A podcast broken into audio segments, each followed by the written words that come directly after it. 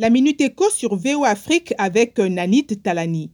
Le président nigérian Muhammadu Buhari avertit que la CDAO pourrait se disloquer en cas d'adoption unilatérale et prématurée de la monnaie éco par l'UMOA pour remplacer le CFA.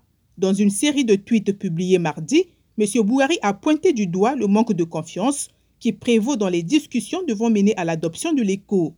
En février, le Nigeria avait demandé une prolongation du délai pour son lancement, arguant que la majorité des pays n'avaient pas encore rempli les critères de convergence.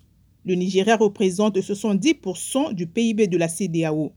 L'économie mondiale cumulera plus de 12 000 milliards de dollars de pertes en 2020 et 2021 à cause du coronavirus. Cette crise, pas comme les autres, est bien plus sévère que prévu et la reprise sera plus lente qu'espérée, a prévenu le FMI. Gita Gopinath, son économiste en chef, a dévoilé une prévision de récession de 4,9% cette année, qui s'avère pire que les 3% anticipés en avril, quand le FMI soulignait déjà qu'il s'agissait de la pire crise depuis la Grande Dépression des années 30.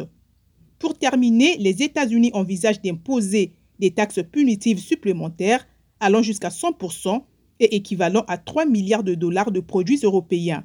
Ces taxes ont été autorisées par l'OMC pour des produits importés de l'Europe dans le cadre de l'épineux dossier des subventions à l'européen Airbus.